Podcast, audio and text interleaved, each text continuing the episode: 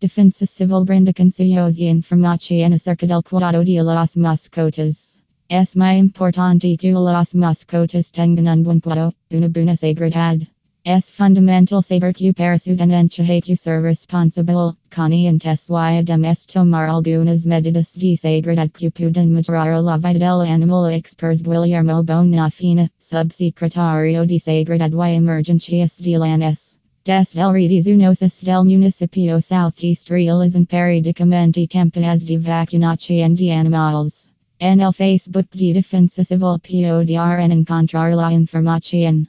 La responsabilidad de proteger los animales tanto domésticos como silvestres en responsabilidad de las personas. Es muy importante ser consciente de que la vida de un animal es tan valiosa como la de cualquier persona y hay que respetarlos. Ya si cualquier lugar donde vivimos lo compartimos con animales, ya sea en casa o en el entorno.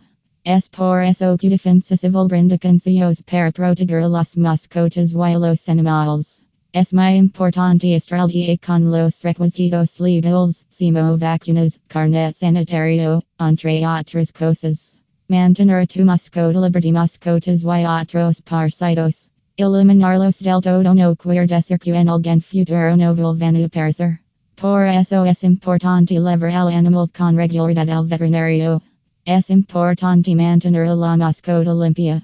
Darle un bajo en vez dos semanas. Sacarlo todos los días y que camine un buen rato es muy importante para que Southeast despide y todas sus necesidades.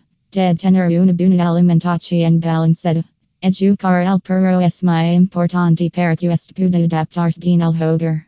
Es bueno premiarlo por su buen comportamiento.